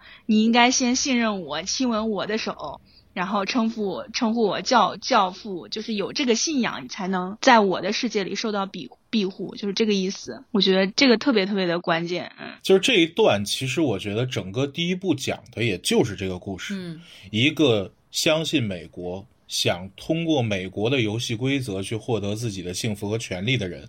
最终要被一个遵循着另外一套道德和文化准则，并且掌握着自己的力量的人去驯服，最终是那个人获得了成功。是的，对，这这个这个其实是对整个第一部，我觉得是一个提纲挈领的东西，挺有意思的。然后这个书房的这一场戏之后，呃，马上接着就是外面的婚礼，你就觉得哇，这个反差妙啊！哎，里边谈的这么生死攸关的事情，很残忍，呃很血腥啊，这个很罪恶。然后外面是这样的欢天喜地的婚礼，是庆祝新人的结合，而阳光灿烂，对，阳光外面灿烂。整个画面从屋里切到屋外，整个啪一下打亮了，就是这个，对对，而且这种编排上有很多这种特别让你觉得称特别想要去称赞的点。是还有就是，我记得，嗯，尤其是看完第二部之后，我会发现第一部和第二部在编排上也特别的像。嗯，呃，一上来都先是一场，是的，都一样。其实第三部都也像的。就是刚说的这个婚婚礼的这这场戏，其实三部里面每一个都有这种，就是一个热闹的呃，然后群像式的这样一个场面，每一个人各怀鬼胎，或者说每个人有自己的对对对心思，就就特别特别的典型，嗯，这个就完全是第一部奠定下来的。对，奠定下来，对，第一部的完成度也是最高的。，对，对，然后还有一个让我印象这次印象最深刻的就是我第一第一第一部看到就是最后或者说通篇吧最感动我的一场戏还是他，呃最后驾鹤西去的那个戏和孙子玩耍的那一场戏。哦，嗯我知不知道为什么是因为年纪大了吗？就是看这场戏，那场戏生活气息太浓了，就是我觉得你不可就就很难想象这是一个就是黑帮的老大的生命的最后一刻。嗯，而且我还觉得他的拍摄手法也是，就是他破天荒的用了一种运动的镜头，嗯比如他跟孙子在那个番茄藤间这样追逐嬉对嬉番闹。茄地里，你你想，嗯他其实通篇这样的一部电影，这样的一部教父，他通篇的镜头，要么就是呃以这个固固定镜头，或者说推拉镜头啊，反正非常稳，稳如老狗的这种经典的学院派的美学镜头。是然后去呃客观的去呈现这个画面，但是唯独那一场戏，确实是在一个老人的迟暮之时，他马上要将死之时，你的画面却是那么灵动，对，充满了生命力，啊、去跟着他去奔跑。然后你突然看到，啊，这个生命终于走到了尽头，于是乎，这呃这个呃画面也固定在那里，突然拉了个远景，小孙子跑开，你觉得哇，太戳心了这一段儿，就是他这个处理，这种美学上跟他剧情对应的这一种反差，给你的震撼是很强的。就是我觉得他其他地方你就感觉他是那种惜字如金的，就是镜头非常非常的珍贵，一个多余的画面都不给你的，拍的特别的紧凑的那一种。但是到这里，他给就是迟暮的这个老人跟孙子的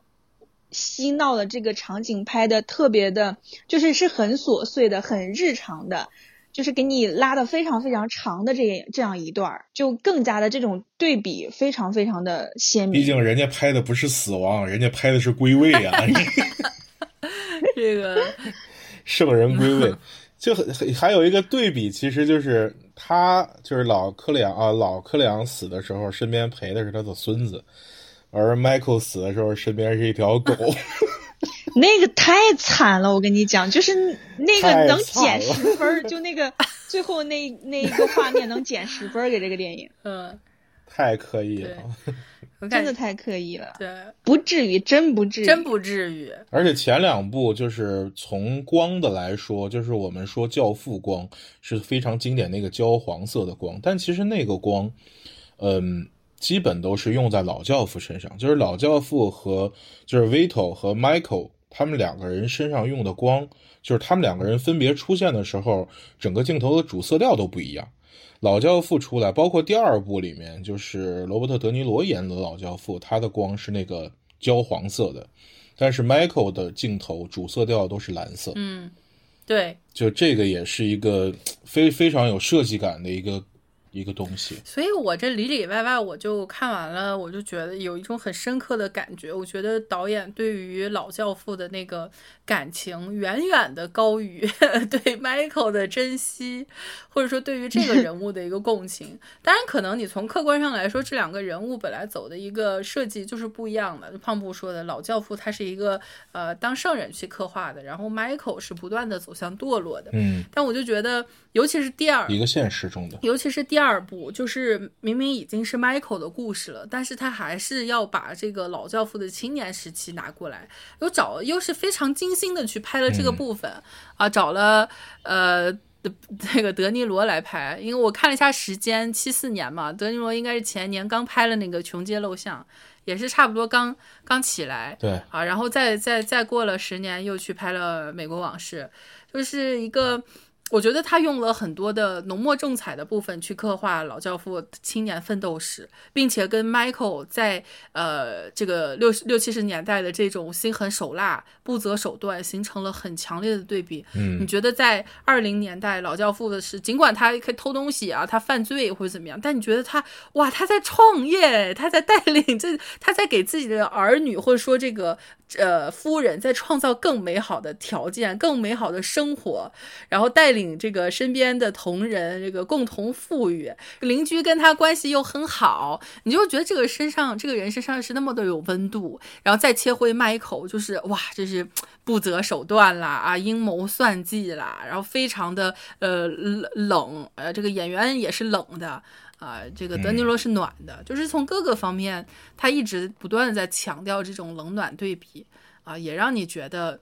就是呃，确实导演还是有偏爱的。其实我觉得那个你刚刚说的这种对比，他就是刻意的，他不是，我倒觉得他不是因为偏爱那个老教父，他才给他的就是身上有这么多。呃，就好好像故意把他拍的特别美化或者怎么样。那我觉得其实他还是为了给，就是让你对比出新的，就是 Michael 他正在失去什么，他正在背离什么，是给你一个坐标，让你看出他离这个坐标是越来越远的这样一个。没错。呃，就是这样一个轨迹，它有点像，就是嗯，不知道你们看没看过那个有一个爱情片叫什么叫《蓝色情人节》还是叫什么？就是高司令主演的一个片子，他讲的是哦，我看对，他讲的是一对夫妻，嗯，就是从恩爱到就是到破裂到离婚的这样一个过程，但是它是从两头开始拍的，就是一一头拍这个他们两个要离婚的这个过程。一头拍他们两个刚刚呃认识，刚刚相爱，一直到就是到结婚的这个过程，就到嗯电影的最后的时候，就是一边是他们离婚了，一边是他们刚刚才就是开始举行婚礼，嗯，就是刚刚踏上他们的婚姻旅旅程。他就是这种对照的这种拍法，他他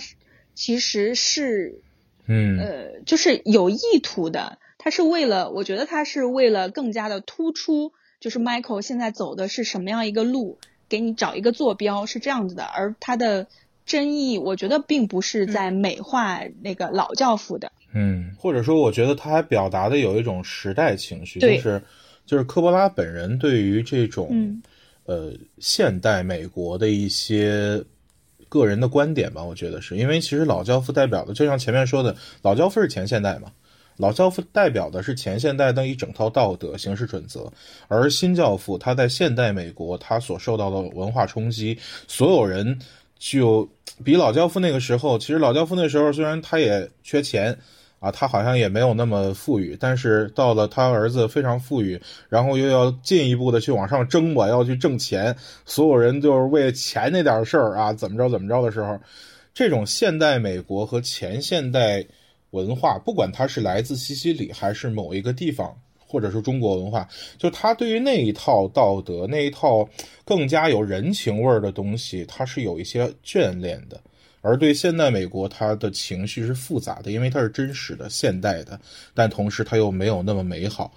所以就是老教父和和这个新教父，就是一个是在一九五五年，就是一个已经是进入了美国的高速发展期啊，布莱顿森林体系全球最富有黄金时代；一个是一九二零年代。啊，还在草创，然后同时，呃，整个意大利人他们迁居来之后，在小意大利区有一个很封闭的，仍然能保持自己的文化传统风格的一个呃社区里面。那第一部拍的是一九四五年之后。恰恰是我觉得是他在这两个点上的一个交集，前者老教父在维护的是这样一套东西，而他那套东西已然是面对着毒贩子，面对着其他家族那些呃做这个塔塔基利亚家族这这样一个。从事色情行业，就是在黑手党里面被认为是不荣誉的一个行业。这些人对于老教父他的生意的一个冲击，而新教父他要用他的冷血和杀戮去平息所有的外来的这种试探。就是在那样一个节点上，他们两个人都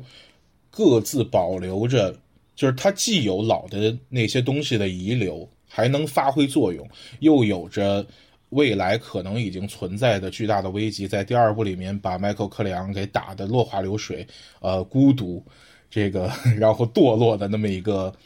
现代美国，就是他其实他的情感恰恰在于，就是他对于两个时代、两种，呃，一个可能更偏更偏理想化，一个更加现实两种环境的一个他个人的情感，我觉得那个也是很有表达，对。嗯，还是那句话嘛，就是当我们在回望这个过去的时代的时候，总是带有一种眷恋，或者说是一种美好的滤镜嘛。越说越觉得第三部没有任何价值，前两部如此的完整。但是我觉得第三部，你要是真的要去说它的好的话。它拔高的一点就在于，你以为是干净的那个岸上，其实是更肮脏的。是这个也，这个是第三部的意思。其实第三部本来他们想拍的叫《麦克克里昂之死》，就是本来这个片名是这样的。然后派拉蒙，no，就叫《教父三》。谁会看《麦克克里昂之死》？《教父三》多好卖啊！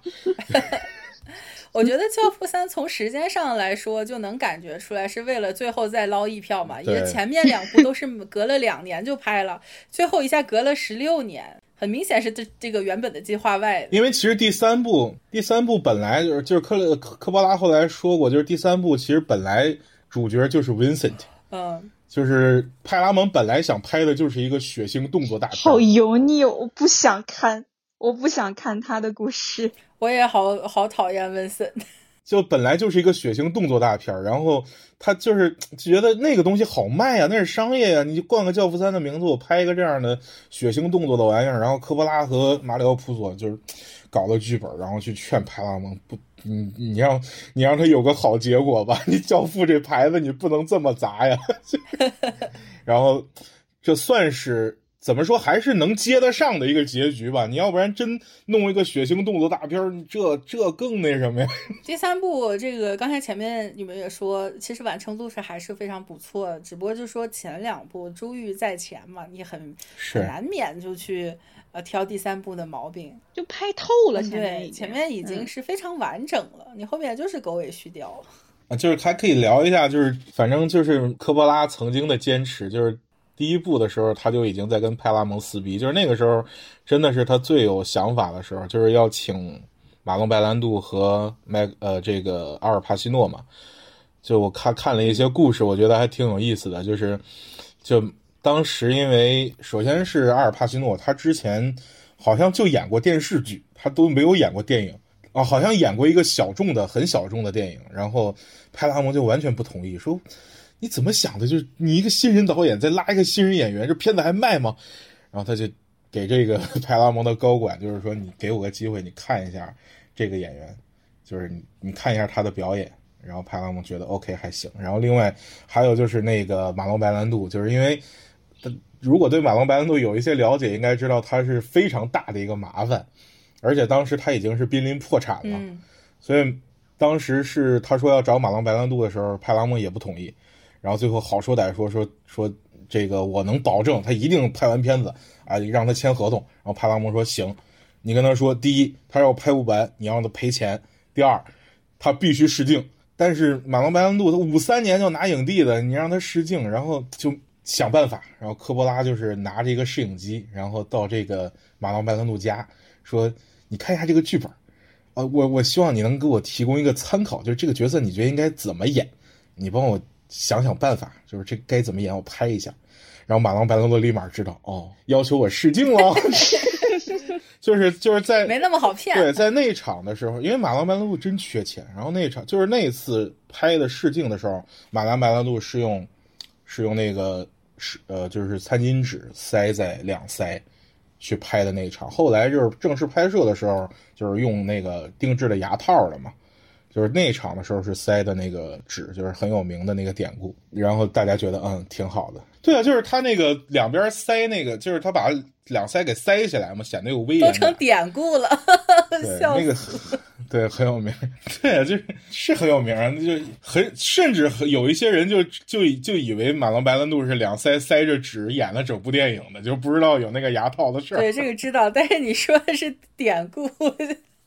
很有名，确实是 传奇性的故事。嗯，太不容易了，其实是 就是这个能拍一部完美的电影太不容易了，就是你要跟各方面的去拉哈，去说服他们。哎，那个时候科波拉还是很年轻的导演是吗？那他就是知名度、知名度什么的，大概是什么什么情况？有点好奇。好像那之前他拍，那之前他几他的所有的业绩就是他写过《巴顿将军》，而且不是第一编剧哦，所以是一个纯新人。然后他在片场，甚至是就是他会在厕所听见巨物讨论说那破小孩什么都不会，就 就是类似于这种话。但是在那种环境下，科波拉敢跟派拉蒙对着干。他说：“我必须要用马拉维罗，我必须要用这个阿尔帕西诺。”这确实是大导演身上会有一些东西，我觉得从一开始就是有的。只不过后来这个东西越放越大，越来越失控了，就开始 感觉这也是一条必经之路呢。是没办法，那新人入行就是这么受欺负。呃，OK，我们这个。既然聊到聊到这这这个这一点，我觉得可以接下来聊一下这个《教父》开启的一整个一个黑手党流派，或者说是呃后续有一些演变题材题材啊题材，然后后续各个因为这个领域里也出现了，比如像是马丁斯科塞斯，其实可以比肩的这种大师级的导演，嗯，大家。就是他们也是有一些风格上的不一样，或者说是选材，从选材到侧重点，到他们切入角度、刻画方式等等都不太一样，啊，然后那你们二位大家就是听我们节目时间长就知道，也是我非常喜欢呃老马丁的。当时聊爱尔兰人，那个放布的名言说啊，现在对爱尔兰是我们影迷的福报啊，福报。呃，对，就对这一块还是很有感情的。对，我们可以最后就聊聊这个部分。来来，那个先福报先来。就是我我是想说，其实他是，就这个片子之所以最初派拉蒙完全不看好，因为它是黑帮片。黑帮片不是说从它开始，而是在它之前已经没落了。就是在黑色电影时期，黑帮片其实是非常重要的一个组成部分。就包括一九三二年拍过一版《八面煞星》，是以阿尔卡彭为原型的。就八三年其实是翻拍的那一版。然后包括当时有一些什么小小凯撒，然后还有什么。街头，就类似于这些电影，就当时拍过一批，就是在三四十年代，呃，黑手党也是在美国社会反正是报得大名的时候，就是当时拍过私，就是所谓的禁酒令时代的一些黑帮片，然后就没有人觉得说现在还有人想看黑帮片，所以在一九七二年的时候，这个电影派拉蒙完全觉得，OK，我给你一百万美元，你自生自灭吧。我觉得 就是能把一百万美元赎回本就很好了，因为那剧本买的也便宜，那个普佐当时八万块钱就把版权给卖了，因为当时太缺钱了，他当时欠一屁股债，呃，所以这个片子开创的其实是就是现代美国关于黑手党一种关注，有然后在。呃，马丁斯科塞斯的话，就是他其实是，就是其实，就是大家会了解纽约和好莱坞其实是两种完全不同的电影文化，所以他拍的那些，包括《穷街陋巷》，呃，包括那个，嗯，呃，后来的什么《赌城风云》呐，《好家伙》呀，然后类似于这些片子，其实是他会以一种很写实，然后，嗯，很风格化的气质去拍摄。然后在里面你会看到很多这种，就是我我说的真实的那种黑手党，就满口脏话，穿着花领衬衣，然后怎么样？就是大家会觉得那个是一个意意大利小意大利长大的一个意大利裔去拍意大利黑手党的时候，他很很写实的一种气质。包括很有意思的就是，我记得就是有一个，就是后来是克伦坡家族有一个角头，就是也算是一个小头目。然后他其实，在当时也在八十年代也很有名了。然后后来出狱之后，就是他是一个 YouTuber，然后会在这个 YouTube 上解读这些黑帮电影。然后在看那个好家伙的时候，他特别停住了一下，然后说那个人报名的那个，然后说是我，就就有很多当时真实的那些故事什么的。然后这是纽约这拍的，然后。然后好莱坞这边其实，如果说跟这个一脉相承的，其实后来是有很多以这个黑手党为题材做的一些商业片，呃，但是也有一些文化价值很高的，比如说，呃，这个这个美国黑美国往事，就是这个其实是拍黑手党另外一个呃，可以说非常经典的一个作品了，在那个里面，其实你看到的是一个黑手党内部的一些。其实他讲的黑手党的文化的东西没有那么多，他更多的讲的已经是人性的东西了。但是还是会有一些很经典的表达，反正大概就是拍黑手党的就这两派。哎，我其实还你刚才说到这两派，我后面还想到一个，这个昆汀也是拍黑帮起家的呀，但是他跟意大利没啥关系。他跟意大利没啥关系。昆汀开始拍电影的时候，黑手党已经被扫的差不多了。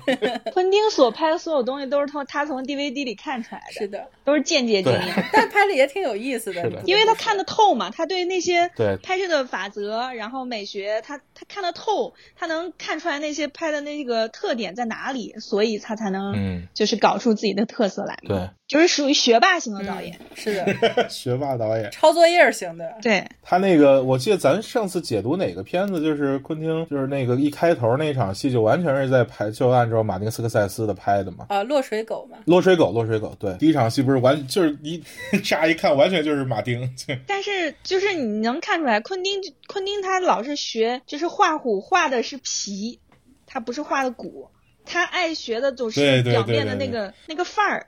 但是他不取那个精神内核，因为他的片子永远是没有没有就是精神内核的，他要的就是美学的感受，暴力美学嘛，就玩闹。嗯，他精神内核就是他自己，就精神内核都是他自己，像他自己一样说话，像他自己一样干事儿，有自己的一套东西。就是我们那期的这个标题：大声嬉笑，冷眼放枪。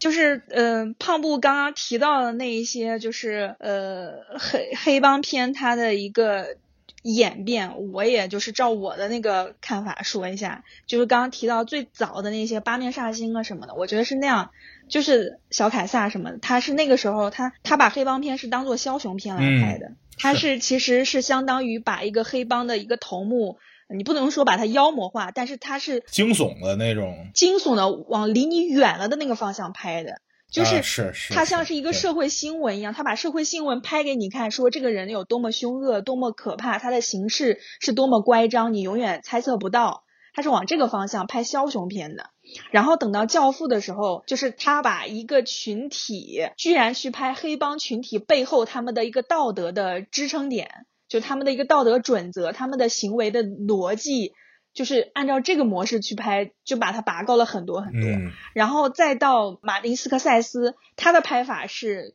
因为他自己本身就是，呃，就是有这个血统的意大意大利裔的这样一个人，然后他拍的那个。我感觉他他拍的给你一个直接的感受就是很脏，嗯，是，就是他拍的环境也是脏的，就可能就是到处就到处就是垃圾堆，然后有那种腐臭的味道，然后到处就是骂骂咧咧的，然后人物穿的西装可能是就是领带没有打好的，绝对不可能打领结的，然后就是呃衬衫可能没有塞在裤腰里面的那种，然后就是人会更粗鲁一些，然后大腹便便的，然后就是讲话就是发个。Fuck 来 fuck 去的这样一堆人，然后嗯，在就是在在斯科塞斯的这些片子里面，你你能感受到是帮派的一个氛围，呃，就是这些人他们平时是怎么怎么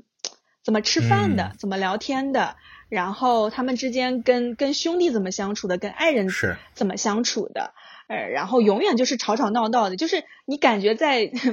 马马丁的片子里面，永远是两个人在同时在说话，至少有两个人在同时说话的，就是那种感觉，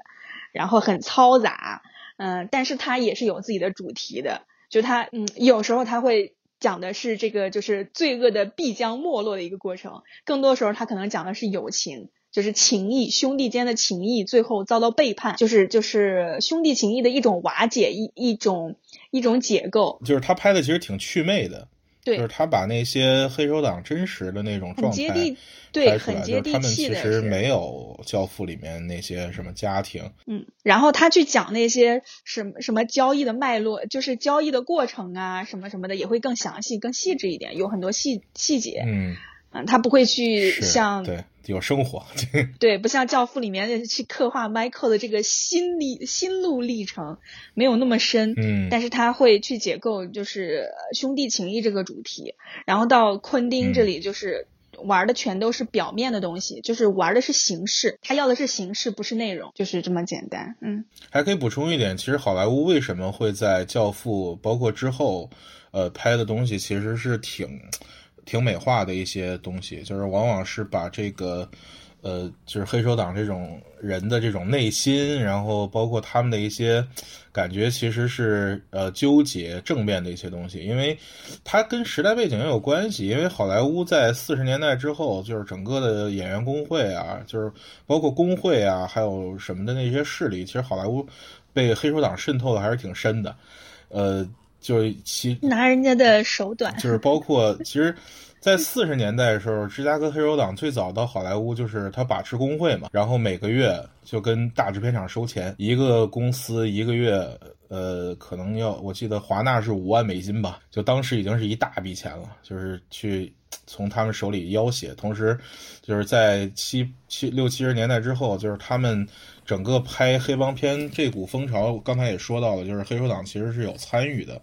另外就是他们在其实有一个电影挺挺有代表性的，叫《一代情销毕格西》，就是他拍的那个人物就是拉斯维加斯的开创者。就是我们在《教父》里面会有一个人物叫毕格林，就是最后第一集的最后被处决了嘛，然后对 Michael 出言不逊，因为因为那个角色。呃，原型就是这个毕格西，他后来也确实是被枪杀，而且是，而且那个电影之所以就是暗示的很深刻的就是，他同样跟毕格林一样是有一颗子弹把他的眼睛打穿了，然后那个是特别特别，呃，就是反正是一个算是一个呃小小彩蛋吧，就这个这个人物他很传奇的一个人生，然后就是被那个电影整个的拍成了一个爱情故事。其实，其实，其实原型远没有那么完美了，但是他拍的就是一个深情款款的黑老大和一个女演员的爱情故事。好莱坞会把那些就是拍，就是其实是怎么说呢？就好莱坞其实是给他一个父媚的过程，然后，然后这个马丁斯科塞斯拍的东西是一个祛魅的一个东西。你刚说这个，我就想起来，又想起香港的黑帮片。嗯。嗯，香港那个时候很流行的《古惑仔》系列，其实也是对，说白了跟这个也是有一定的 相似之处，就是是的。电影制片大佬是什么人？向华强、夏华、向华胜这些人。他们本身就是有这个背景的，所以他们拍出来《古惑仔》新义安大对什么新义安，然后那个《古惑仔》拍出来就是告诉你黑道有黑道的秩序，白道有白道的秩序。没错，这个这个秩序它并不是说罪恶还是怎么样，只不过是跟你就是两个世界，你不要管这个世界的人，这个世界有这个世界的活法。嗯，就这些人只是遵照着这这个秩序来做而已，并不是说他们就是坏人。就这种洗白，说白了就是电影大佬在后面，对吧？资本背景复杂，对对对，那个时候拍出来的那些香港的黑帮片出来多帅啊！就是什么白鸽双枪，然后兄弟情义值千金，嗯就是你你感觉他们都是光鲜亮丽的，而且很酷很潇洒，整个给你的就是这样的感觉后。来拍这种英雄片最多的就是向华向华强的公司，就包括对呀刘德华、周润发他们后来演的一系列什么英雄类或者什么的，就那些东西吧，反正就他们他们其实也是有一定的宣传片性质的。对，什什么所谓的英雄本色、英雄类什么英雄，其实不都是黑道上的人呢？对不对？也没有几个是警察呀。嗨，《水浒传》拍的不也是土匪吗？有意思，反正香港香港可能比好莱坞更乱，就是香港当时整个的真的就是直接是黑手党的人在，呃，不是黑，直直接是帮派的人在拍电影，全全 全这个全香港上百家公司，他们就是各个字头注册的。然后，如果能拍电影就拍电影，拍不了电影做盗版碟，做不了盗版碟做三级片儿这种。对，因为你看《古惑仔》或者那些呃香港那些黑帮片里面，他们直接就是讲那个黑帮他们的生意里面就明明白白的嗯赌啊，然后就是盗版碟，这个是对明明白白的讲出来的，就这个是他们很重要的一个产业支柱。就是亮坤的那个什么，咱不是咱们怎么从从教父聊到香香港三级片都出来了呢？怎么回事儿？离奇过远啊，你们两个。已经收回收回黑手党，收回黑手党。反正最后最后说一句，就是反正黑手党被扫的差不多了之后，其实现在还在拍黑手党，还还在拍黑手党故事的，好像也就是老马丁近年来还有一部爱尔兰人。对，最后的黑帮片，对，不嗯会再不会再有了，确实是一一一个时代过去了。是，不过刚才说说这么多，包括去做一些类比，也是也是希望就是说啊，大家还是辩证性的看电影嘛。没错没错。这个什么，至于说 吹一些这个什么男人的圣经啊，或者很中二的去崇拜这个，我觉得完全没有必要。对完全没有必要。确实是，他是我觉得男人的圣经，啊是啥男人？的圣经这个提法，其实就这个话是汤姆汉克斯说的，是吧？对，好像反正我是觉得那个这个说法其实很中年男人，就是到了一定的年龄，到了一定的年龄，中年男人会开始看暗黑呃看厚黑学，看资治通鉴，看反经，就是看曾国藩。其实是一样的，就是你在他在解读一个作品的时候，他觉得，嗯，这个男人我可以从他身上学到点什么，其实你啥也学不到，大可不必。大可不必，就是我想想，我高一的时候，我同桌就在看曾国藩，你高中，你你同桌，这个人是不是有一个过于苍老的灵魂？太可怕了。对他的灵魂可能是这个叫什么魂穿过来的，可能他已经三十多岁了，穿越。早早衰就是。嗯，OK，我们差不多了也也七七八八聊了很久了。然后呃，我就是虽然这个电影它确实是呃很难很难去全部的把它的美或者说它的值得称赞的地方都说出来，毕竟是一个音频节目，那可能没错更多的是嗯呃适合视频节目去去解构它的图像，去拉个片什么的，我觉得收获是非常非常多的。然后我们也仅能从它的这个内容来聊起，相信大家很多人也都看过，呃，但是也未必是现在最近看的，可能也是非常久远的回忆了，所以也是希望听通过这个节目，然后让大家一起给我们回顾一下这个电影给我们带来了一些啊、包括但不限于它这个里边的精彩的剧情，非常丰富饱满的角色啊、它对于一个族群一个人物嗯，呃一群人物或者说一个群像性的这种精准的刻画，还有就是一些这个文化上的给我给我们带来的一些呃。不能说熏陶吧，可能是一些娱乐，或者说一些欣值得欣赏的部分啊，所以就是哦对，还有就是我们这还有一个送书的由头，需要大家加入我们的呃听友群，用你的微信搜索“贝壳电台零零一”，贝壳电台全拼加零零一，然后找到小助手加入到群里边，我们进行一个呃《教父》三部曲的呃图书的抽奖。我还想再多说一句，就是那个我我因为我我因为这个也是《教父》这个正好是五十周年嘛，就是我最近也在关注，就是接下来四月底好像有一个拍《教父》诞生故事的一个美剧，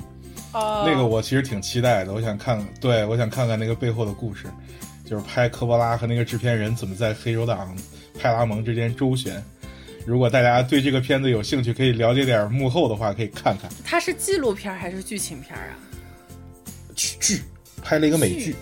所以它也是在解构他那个片场的故事，可能有一些就是你刚才说的一些典故性的东西，像宿敌一样是吗？啊，对，宿敌那样的。对对对，就是那种八八往事的，因为他交付五十周年嘛，然后他们那个是派拉蒙家，就是接下来要上一个美剧叫《参与其中》。就是可以关注一下这个剧，如果感兴趣的话，可以看一下，